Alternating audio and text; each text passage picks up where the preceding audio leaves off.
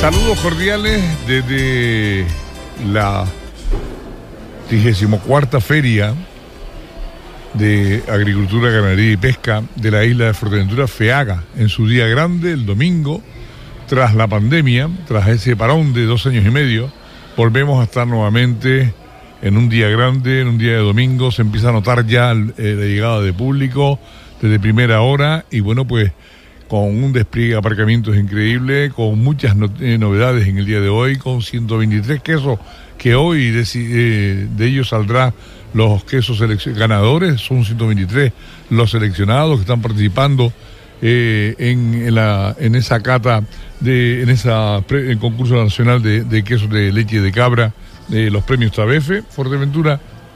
Y bueno, cuando también está, acaba de llegar ya la novedad de hoy, una de las novedades de hoy, tampoco, hoy también será el concurso ordeño, hoy será tanto, tanto el manual como eh, el, el de ordeñadoras, y bueno, pues en este caso pues sabremos, ya fueron escurridas las cabras en el día de ayer por los veterinarios de las ADS, y bueno, pues en este caso hoy será cuando ya, eh, después de pasar 24 horas, ya se proceda a su ordeño dentro del marco o en el marco del concurso.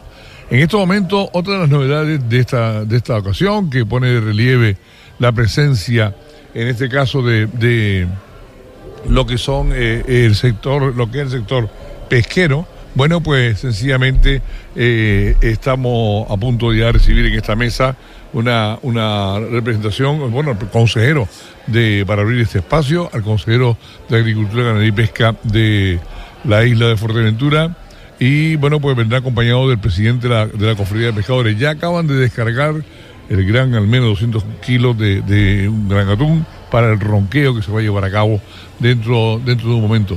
Y en este caso, eh, bueno, pues abriendo prácticamente las puertas de esta, de esta feria en el día de hoy, día grande. Hasta ahora hemos tenido a los pequeños, a los, mayores, con cada uno con sus actos eh, particulares. Hoy es el día de la familia. Hoy todos eh, coinciden y todos los caminos en la isla Fortentura conducen a, a Feaga y bueno, pues en este caso eh, ya tenemos en la mesa el, en este caso, bueno, al consejero, eh, don David de Vera, buenos días. Muy buenos días, Santiago, buenos días. ¿Qué tal estamos?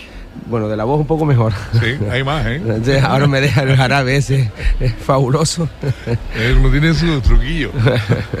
Muy bien, muy bien. Bueno, ¿qué, qué tal? Hoy estamos ya en el día grande, el día importante. Hasta ahora ha habido pequeños, han, han estado los mayores, ha habido familias, pero hoy es el día en que la gente hasta repite, ¿no? Sí, la verdad que tanto en el día de ayer muy buena aceptación, eh, todas eh, las actividades y las actuaciones de, la feria. Eh, ahora estamos, gracias a la colaboración de la Cofradía Gran Tarajal y gracias a la colaboración de las cofradías y, también de, del proyecto de Macaro Food, ahora, ahora me lo, explicamos bien, pues hoy tenemos un, un atún de más de 200, cerca de 286 kilos en el cual estás puesto en el escenario principal del Cabildo, donde a las 12 se hará, se hará el roqueo. Bueno, ahora un poco lo, explicará un poco mejor Juan Ramón y, el, Pepe, el, propio que, ha coordinado toda esta parte. Bien, pues Juan Ramón Rogel, buenos días, patrón mayor de la cofradía de, pescadores de, de Gran Trajal. ¿Cómo estamos? Pues bien, bien, aquí participando en el sector que, en una feria que nos representa, sector primario, y apostando por, colaborar, como debe de ser, no debe de ser menos. Y decir que en este caso a David, gracias por todo y por todo lo que nos ha ayudado a, estar presentes aquí, todas las facilidades que nos ha puesto. Decir que este atún es puesto por las tres cofradías de Fuerteventura, Corralejo, Morrojable y Gran Tarajar. Esto es pescado por pescadores de Fuerteventura. Y entonces este año pues nada, se nos ocurrió la idea de decir, hacer acto de presencia poniendo un atún rojo yo creo que va a ser un éxito. Espero que vaya bien a la feria y que le dé más valor si cabe, que la feria ya lo tiene en sí. Bueno, es, un espectáculo ver un ronqueo. Yo, yo, por suerte, hasta antes de la pandemia, en Lanzarote, en Saborea Lanzarote es habitual el, ronqueo de atún en las últimas ediciones. Eh, es la primera vez que lo vamos a ver aquí en, Feaga, ¿no? Eh, y yo creo que es un fantástico homenaje a, todo el sector, a todos los hombres y mujeres de la mar, ¿no?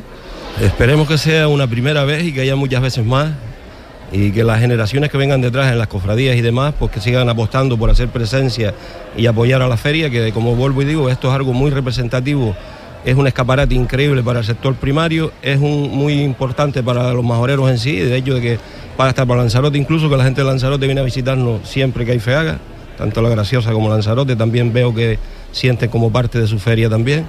Entonces eso, apostar y digo, ser unidos y, y apostar por FEAGA, que esto es lo que nos da nos potencia, nos ayuda y nos hace visibles. Y aquí podemos exponer nuestros problemas e intentar buscar soluciones, como ya lo hubo en estos días atrás, que hubo comisión de gobierno aquí, en la cual participamos, yo participé, y exponer cuáles son nuestras inquietudes y, qué nos preocupa. Cierto, se trasladaba la comisión del de, Parlamento de Canarias de Agricultura, Ganadería y Pesca, se trasladaba hasta, hasta la isla de Fuerteventura y en concreto aquí a, Feaga y se reunía con todo, con el sector. Pero nos acompaña eh, en la mesa también, en este caso, eh, Pepe Solea, que es de la universidad, es profesor de, la Universidad de, Las Palmas, del proyecto eh, Macaroforo, Macarofood, ¿no? Eh, Macarofood, en este caso, buenos días, bienvenido.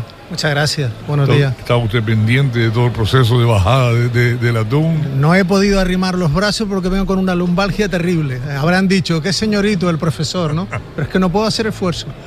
Bueno, para mí es un honor venir a, contribuir a FEAGA. Hacía 34 años que no venía a FEAGA. Vine con el legendario Hilario Esteves cuando arrancó aquí el FEAGA. Caramba. Cuando me presentaban como un biólogo altruista. El legendario. y, ahora estoy en representación de las dos universidades públicas canarias que tenemos este proyecto Macaro Food.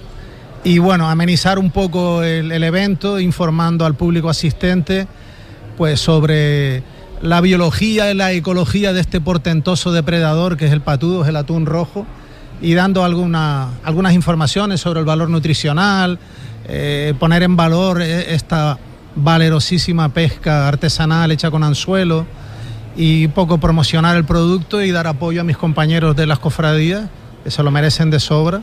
Tenemos una relación de colaboración de más de, de 40 años, ya peinamos canas todos. Y encantado de estar aquí y agradecer al Cabildo la invitación que me ha hecho y, y nada más y poco más. Me acuerdo cuando, perdón, consejero, cuando, cuando se eligió a, a Roger, que éramos unos pibes. Hace 31 años que soy patrón mayor de la cofradía. Y ya, sí, sí, ya, hace, hace ya, ya, ya ha llovido, ¿eh? Sí.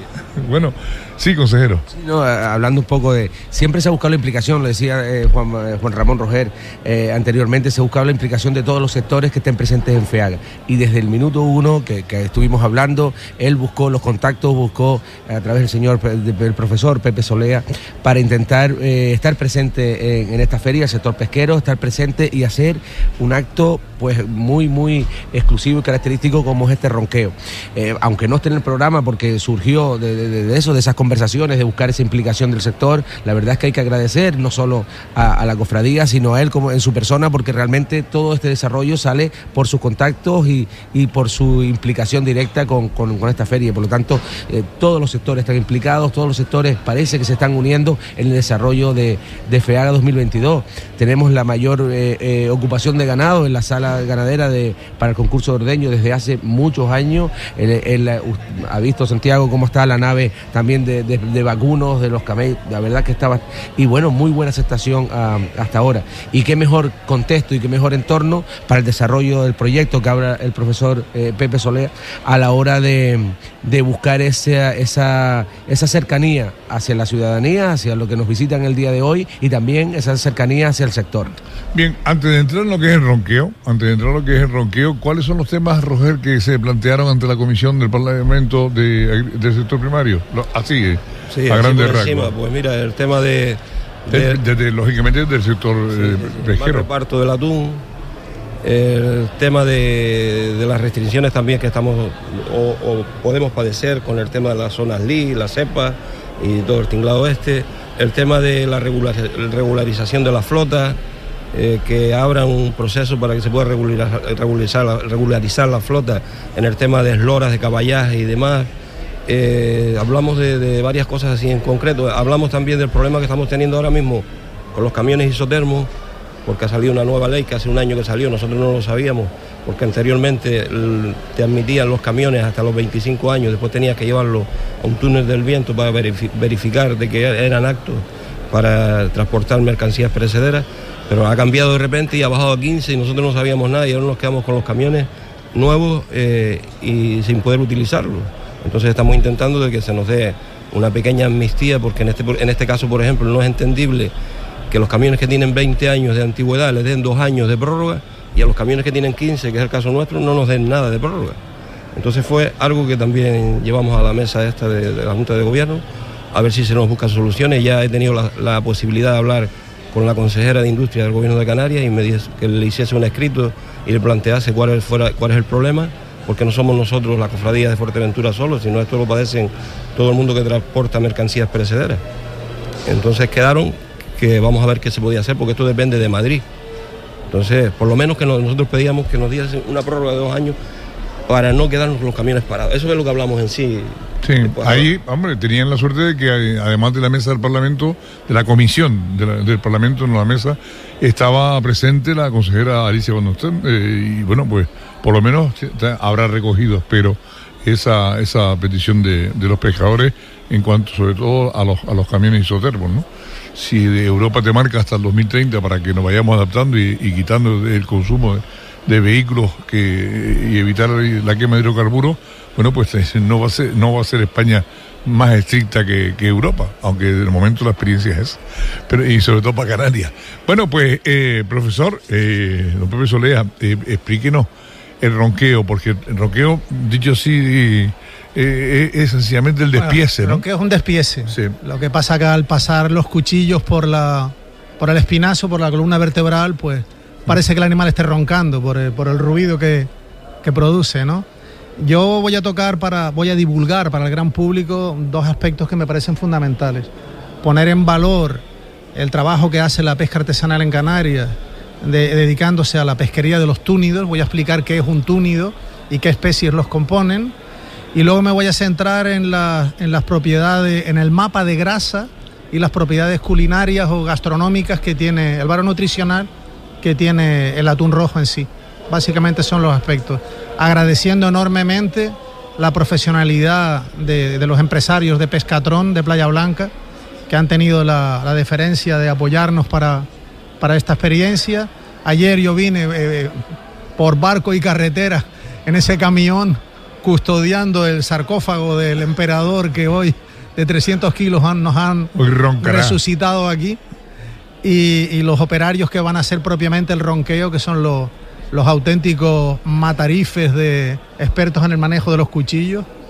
Y nada, intentar sincronizar, porque para mí es la primera vez que intento sincronizar esta experiencia y estaré moviéndome intentando hablar sin molestar y, y dando los apuntes y los que, la ciudadanía precisa. Juan Roger. Yo quería hacer hincapié también en lo que estaba diciendo Pepe, que eh, bueno, eh, con quien contacté principalmente es con Francis de Pescatrón, que aquí está él y son dos, eh, la empresa de él y de su, de su mujer, y entonces están los dos presentes aquí en todo momento, en el momento que lo llamé, pues se puso a disponibilidad nuestra, lo puse en contacto con el consejero y demás, y va a ser posible que se haga esto del ronqueo el mayor artífice de que va a ser él. Va a ser él, que además se trajo su personal, se trajo su camión, se trajo su mesa para exponer el pescado, ha traído todo. Nosotros simplemente pusimos el pescado de los de organizar todo, se ha encargado Francis. Toda la logística. Sí, todo, todo, todo. Entonces, agradecérselo y ojalá y que digo, que siga viniendo otros años y que, que él pueda venir y que esto sea posible. Bueno, Pepe, eh, eh, profesor, eh, ¿por qué el rojo Sí, los demás también son muy ricos. No, no y bien. ¿Por qué el atún eh, se lo pone eh, con el ruido? No hace falta, no hace Ah, bueno. Digo que ¿por qué el rojo de, unos años para acá ha cobrado su fuerza frente a, otros túnidos, ¿no? Tal vez esté un pelín sobrevalorado, ¿eh? No, por eso, por eso. Yo prefiero, yo para comer prefiero el bonito del norte, el barrilote, para mí. Pero bueno, está ahí el mercado asiático, que es el que dicta la norma de los precios mundiales y de las calidades mundiales, vamos a confiar en el criterio de los japoneses que saben, esa cultura milenaria que sabe más que nosotros de, tratar y de comer pescado. Y bueno, si ellos dicen que, que es el top, pues el top será el atún rojo, nuestro patudo, ¿no? Porque eh, aquí se pesca atún, eh, cuando están pescando atún eh, y llega alguna embarcación con, con, un atún, va corriendo el, el, el, el, propietario del restaurante japonés que hay abajo, en sí, Puerto, va corriendo, el rojo me lo llevo, que no es rojo, lo veo vale. Él nos llama a nosotros, perdona Pepe, eh, nos compra pescado la cofradía, porque todo pescado tiene que pasar por la cofradía, pero el, el, el auge este y el reconocimiento al atún rojo ha partido de después de que se ha creado la polémica con el reparto del atún rojo, porque hemos llevado muchos años y se ha hecho mucha publicidad, la poca cantidad que teníamos asignada para Canarias y hemos luchado porque nos asignaran más cantidades, que al final nos, han asignado más cantidades y a raíz de eso tanta polémica y tanto salir en los medios de comunicación, pues el, el atún rojo es más conocido, pero no cabe duda que es un pescado muy bueno para gustos colores y los paladares también. A Pepe le gusta el bonito del norte, a mí no, porque no encuentro un pescado más, más insípido. Pero eso depende de quien le guste el pescado con sabor fuerte o con sabor más suave. El bonito del norte tiene un sabor más suave.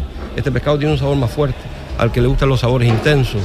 Es un pescado que cuando lo asas, el que lo sabe preparar o lo pasas a la plancha, mucha gente le dice que es carne y creen que es carne, porque es un pescado que es espectacular.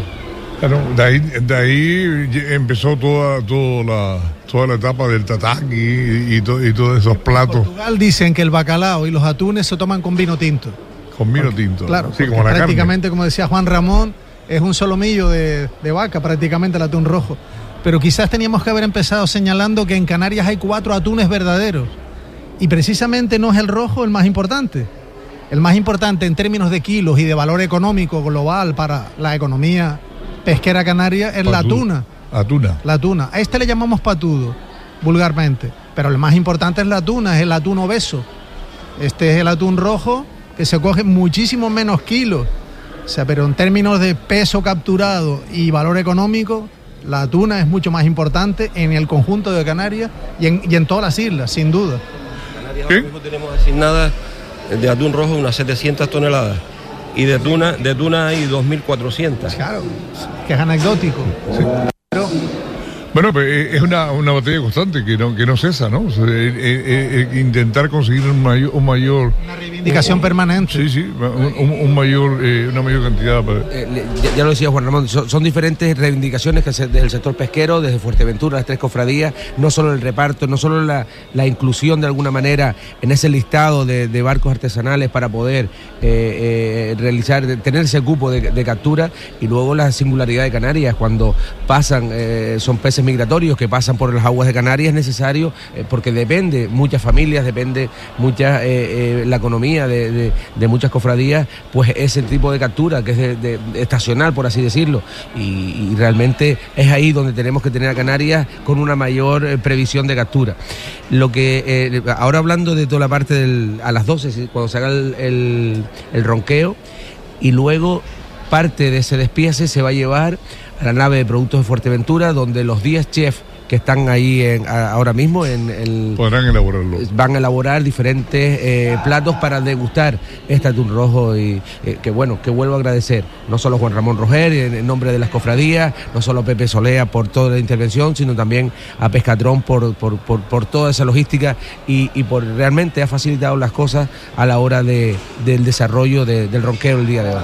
En los últimos años como decía al principio eh, saborea Lanzarote lo, lo ha puesto lo ha puesto eh, ya dentro de su programa y, y, es espectacular. El momento, media hora antes de empezar, los cocineros, los chefs abandonan todo su stand, se ponen ahí alrededor. Yo ya he participado dos años seguidos en, pendiente en ese show con Pescatrón en, en Teguise. Sí, correr, sí, sí. Ya he participado dos años, es espectacular. Espectacular. Además hay algún majorero también, que, algún chef majorero que... Lo que hacemos allá. es subastar las piezas cuando termina el ronqueo. Sí. Y la verdad que, que, es simpático porque todo el mundo va pujando ahí para llevarse por la ventresca, el y lomo, salen, el tal. salen corriendo sí, con sí. el trozo Hay una, lomo. una, auténtica subasta. Es un, es un, espectáculo. Es un espectáculo lo que vamos a ver hoy a partir de las 12, de las 12 del mediodía. Mientras se va produciendo ese ronqueo, eh, vas a ir explicando, una profesor. Sin, sin molestar mucho a los profesionales. Pero bueno, como ellos van a estar calladitos con los cuchillos, yo voy a aprovechar para ir hablando algo. Muy bien. Pues eh, esta, eh, la feria ha ido de alguna manera siguiendo el pulso eh, constantemente al sector pesquero. Yo recuerdo grandes batallas como el cambio de, de, barco, el follón de, los barcos pagados que no llegaban, eh, han sido tantas luchas, una lucha constante. La, bueno, el sector primario todo, pero, pero el de la pesca y, además con, siempre con, con esa, eh, esa coletilla de, bueno, y no están presentes. Ha habido presencia de la pesca de muy diversas maneras, han traído desde, desde, me acuerdo que una pecera inmensa una vez con pescado fresco que cogieron y lo traían vivo hasta aquí, a vender pescado, yo qué sé, se ha hecho de todo, ¿no? Pero nunca un ronqueo. No, no, esto es novedoso. Nosotros veníamos, como tú bien dices, anteriormente traíamos una pecera, traíamos pescado vivo, traíamos un bote, lo poníamos al lado y poníamos pescado dentro, luego lo vendíamos. Luego también al final de la feria dejábamos a lo mejor un mero grande, un chernes para hacer un cardo, los encuentros del sector primario aquí y demás. Y, pero sí es verdad que en la pesca esto no ha sido fácil. Ah, en vez de facilitarnos lo que es la eh, poder dedicarte a esta actividad, cada vez lo están poniendo más difícil. La gente se desanima, la gente joven que está, es mucha burocracia, mucha traba, mucho impedimento. A la hora de repartos de atún, por ejemplo, pues siempre son premiados los que realmente le hacen daño al mar, que son las grandes flotas industriales, los cerqueros y demás. Y esta flota artesanal, date cuenta que ese pescado que está ahí es un hombre, un anzuelo, una caballa y luego si lo pegas a las por acá más sostenible y el tamaño que tiene ese pescado ya que pesa 283 kilos, ¿cuántas veces habrá desobado ese pescado? Entonces la forma más responsable de pescar y más sostenible es la que se practica en los barcos artesanales de bajura. Pero a pesar de eso, cuando hay restricciones, quienes sufrimos las restricciones somos los barcos de bajura, incomprensiblemente. Los que son premiados son los que realmente han hecho daño y han hecho posible de que esos recursos estén en peligro. Entonces, a nosotros, de verdad, por ese lado, la administración y estamos viendo con las crisis que están pasando y las guerras que están pasando, como bien hablé el otro día, se lo dije ahí, digo, tenemos que ser conscientes que el sector primario es la despensa que tenemos y tenemos que cuidarla, porque cualquier conflicto, se cierran los puertos o lo que fuese, ahí tienen que estar los agricultores, tienen que estar los ganaderos, tienen que estar los pescadores, porque de algo tenemos que comer y hay que apostar por eso, aunque cueste dinero, como digo yo, por ejemplo, en la industria armamentística, lo que es el tema de los ejércitos y demás, no dice para qué se gasta dinero, no hace falta, pero si un día hace falta te vas a acordar de ello. Pero en esto del sector primario también, ojalá y que nunca nos tengamos que acordar, pero esto está enfocado a que todos seamos autosuficientes, aunque sea en una mínima parte. Por cualquier conflicto tenemos que apostar por el sector primario, el sector primario tiene que estar ahí. Y todo el mundo está dispuesto a ser autónomo, a, sufrir estas inclemencias porque todos son requisitos, todos son impedimentos, todo es burocracia, lo que antes te costaba llenar un folio ahora te cuesta llenar 10, a ver si te dicen sí o te dicen no las titulaciones que te piden para los barcos de pesca de bajura, que de toda la vida se iba con la matrícula y nada más, ahora poquito más que tienes que sacar títulos como para ir a la luna. Entonces es que yo creo que se está sobrecargando mucho al sector primario y yo digo con los agricultores, los ganaderos no lo sé cómo es, pero me imagino que fácil no lo tendrán tampoco. Tampoco, tampoco lo podemos recoger estos días, sí. Sí, eh, complementando lo que acaba de decir Juan Ramón, eh, la comunidad autónoma de Canarias es la única de todo el estado donde toda la pesca es enteramente artesanal. Y eso no lo están reconociendo como debería ser. Es decir, nos equiparan a las flotas industriales y nos penalizan. Entonces hay que poner en valor esa artesanalidad que es exclusiva de Canarias. Eso por un lado. Y voy a darte la palabra en lo que yo voy pensando el siguiente punto, consejero. no, sí, sí, sí. Con respecto. Suele, pasar más cuando está este ruido. Para hacer y el otro se me fue. Con, con, respecto, verdad, lo que dice Juan Ramón y el Pepe Solea, el, el, son algunas de las reuniones de las reuniones que hemos mantenido, además, un poco exigir esa, esa peculiaridad y esa singularidad de la pesca en Canarias. Una pesca respetuosa con el recurso, respetuosa con el medio y que realmente Fuerteventura ha sido de mano de los patrones mayores de las tres cofradías, ha sido eh, quienes han de alguna manera eh, adaptado tanto los artes de pesca como la, distribución de, o la posible presión sobre el recurso para buscar esa sostenibilidad, respetando el medio, respetando el recurso, porque al final dependen de, la asistencia, la disponibilidad de ese recurso para, para pervivir y mantener la, actividad. Por lo tanto, han sido un ejemplo de, sostenibilidad, un ejemplo que, a seguir por otras cofradías y que realmente no se tiene en cuenta muchas veces ni en la distribución ni, ni, luego en la actividad que, pesquera. Sí, ya me vino. Ya te vino. En un estudio, un estudio reciente que hemos publicado incluso en revistas científicas de impacto, eh, la pesca artesanal canaria en su conjunto contribuye en un 0,2% al PIB regional. Esto puede parecer poco, pero los números engañan, porque hay que tener en cuenta todos los subsectores que viven alrededor de la pesca y no solamente eso, que se ha puesto muy de manifiesto durante toda la crisis pandémica. El producto del, sector primario, sea el producto terrestre, sea el producto de la pesca, ejerce un efecto tractor dinamizando todos los demás sectores de la economía. En definitiva, un restaurante cualificado o un hotel de cinco estrellas, ¿qué es lo que pone en su plato? Un producto de la mar, un producto de la pesca. Por tanto, ese producto que empieza por la captura hecha por el pescador artesanal canario, pasa por toda una cadena de valor, de valor agregado, de valor añadido, hasta llegar al sector más importante de Canarias, que es el sector industrial del turismo. Por tanto, en su justa medida, ese 0,2 no es real, es un, un valor que indica eh, la importancia en cuanto a sector primario, pero no en cuanto a motor, a efecto tractor del resto de los sectores económicos de la sociedad. A todo esto se le añade además a todos los problemas que, que, que, va, va, manteniendo el sector y eh, haciendo de ello una reivindicación constante, se le añade además la subida de, de, de carburantes, eh, eh, bueno, que es elemental para ustedes. Ustedes salen y, además de, del esfuerzo, los, los, materiales y la carnada y todo, bueno, eh, el barco tiene que funcionar y habrá gente que, que no le sea ni eh, muchos días ni rentable haber salido todo el día a la mar, ¿no? A veces sales al mar y los, los, barcos, los tanques de combustible, los barcos aquí de media son de 400, 300 litros y hay días que sales al mar y te gastas, porque el gas, hay que darse cuenta que el gasoil ha subido casi dos veces más. Nosotros el pescado no lo hemos subido porque hemos sido conscientes de que no va a ser un privilegio para ricos, pues no ganamos lo que ganábamos antes, apenas a duras penas vamos subsistiendo y vamos viviendo, pero hay que ser solidario también, no de la noche a la mañana aprovecharse y ver que hay una crisis, como han hecho muchas, muchas empresas o muchas industrias, que de repente lo que costaba un euro vale dos. Entonces a ellos realmente en ese plazo de tiempo no les ha subido, pero ellos aprovecharon que lo tenían y eso lo sufre la población. La población no le han subido los sueldos, entonces hay que ser conscientes, ser solidarios y nosotros el pescado hemos optado por no subirlo de momento a ver lo que aguantamos.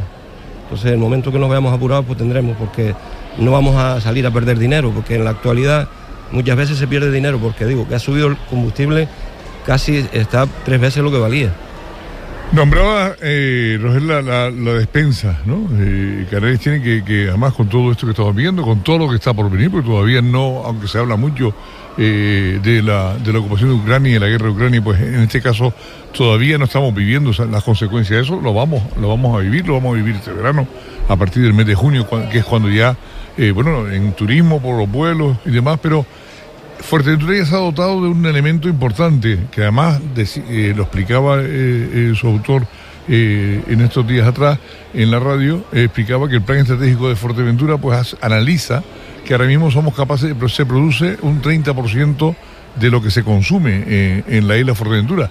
Estamos hablando de que la, cómo ha disparado precios y todo, la mayoría de las cosas de comer y otras, y, otras vienen de fuera, la mercadería viene de fuera, en barco, hasta en avión, pero como eh, dotándonos de, más desalación de agua en la isla Fuerteventura, expresamente destinada para el sector eh, eh, ganadero y agrícola y ganadero, pues podríamos situarnos en el 50% de la producción eh, interior, lo cual nos daría una cierta tranquilidad y bueno, pues eso en la medida que, que se quiera ya sabemos cuál es la regla de tres y cuál es la fórmula, ¿no? El agua. Eh, desde, desde el inicio de, de, de, mi corporación como, como cargo público, lo primero que hicimos fue eh, establecer un plan de objetivos a, a corto, medio y largo plazo. Ese plan de objetivos se plasmó el, el, a través de ese, del, del, plan de desarrollo del sector primario de la isla Fuerteventura, eh, que presentamos en las jornadas técnicas del, día de, del, del lunes, día 9 de,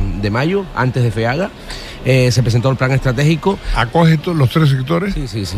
Acoge todo, eh, lo, es un, un, enfoque holístico de desarrollo, de implicación de forma directa y transversal, donde realmente lo que se pretende es buscar eh, esos objetivos a corto, medio y largo plazo que favorezcan el desarrollo del sector primario en toda eh, su amplitud.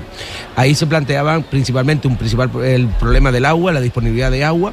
Recordemos que este Cabildo Fuerteventura tiene una ayuda al agua agrícola que, eh, debido a, pues bueno, no tenemos aguas naturales, ni, de, ni el nivel freático no permite nuevas extracciones, ni, y de las actuales el, grado de salinidad pues es importante, por lo tanto dependemos del agua de mar, dependemos del agua de salación, de que, que no tiene las calidades directas al riego porque van destinados al consumo humano con el tratamiento de cloro y lo que eso conlleva, y claro, tenemos un déficit no solo de agua, sino también en, la disponibilidad, sino también en la calidad del agua ah, destinada a la agricultura, por ejemplo. Frente a eso, eh, el Cabildo tiene esa ayuda directa que modificamos en, el año pasado y, se puso, em, entró en en rigor el, día 1 de enero del 2022, donde se mantiene, a los profesionales se les rebaja a 50 céntimos el metro cúbico, se les amplía hasta 21.000 metros cúbicos por, por contador, por así decirlo, y a los no profesionales se les mantenía la misma intensidad de ayuda a 60 céntimos el metro cúbico y también se le aumentaba hasta de, 12.000, 18.000 metros cúbicos por contador. Con eso lo que se pretende es intentar, el único recurso que tenemos el agua de desalinización de agua de mar, eh, tenemos que facilitar no solo para nivel del sector primario, sino también eh, eh, de forma ambiental, mantener las zonas verdes, porque eso vincula la biodiversidad, vincula la calidad ambiental de la isla y es un esfuerzo que está haciendo esta Consejería de Agricultura, más de 2.200.000 euros destinados al agua agrícola. Y luego, eso vinculado a la maquinaria agrícola, que son ocho tractores de forma gratuita, rehabilitación de gavia, siembra, eh, terminamos la siembra con los ayuntamientos de cereal para la actividad cinegética, para las perdices, para el resto de, las aves esteparias principalmente de, la isla. Y, luego también esa vinculación directa del asesoramiento. Por lo tanto, ese plan estratégico es muy, muy importante de no solo mantener actividades que se han ido consolidando en el Cabildo, como es el agua agrícola, como es la maquinaria agrícola, sino también marcar objetivos a largo plazo. Y esos objetivos se estuvo durante 30 días de exposición pública, se hicieron reuniones sectoriales para intentar implementar el plan o corregir posibles eh, incongruencias o, defectos del plan y ahora lo que nos queda es ultimarlo con esa aprobación definitiva y vincularlo a los presupuestos de esta consejería. ¿Y en qué medida recoge el sector, el sector eh, pesquero eh, ese plan? ¿O cuáles son los principales objetivos que viene a marcar? De la misma manera que habla de cómo fortalecer el sector agrícola y ganadero para, a través de forraje.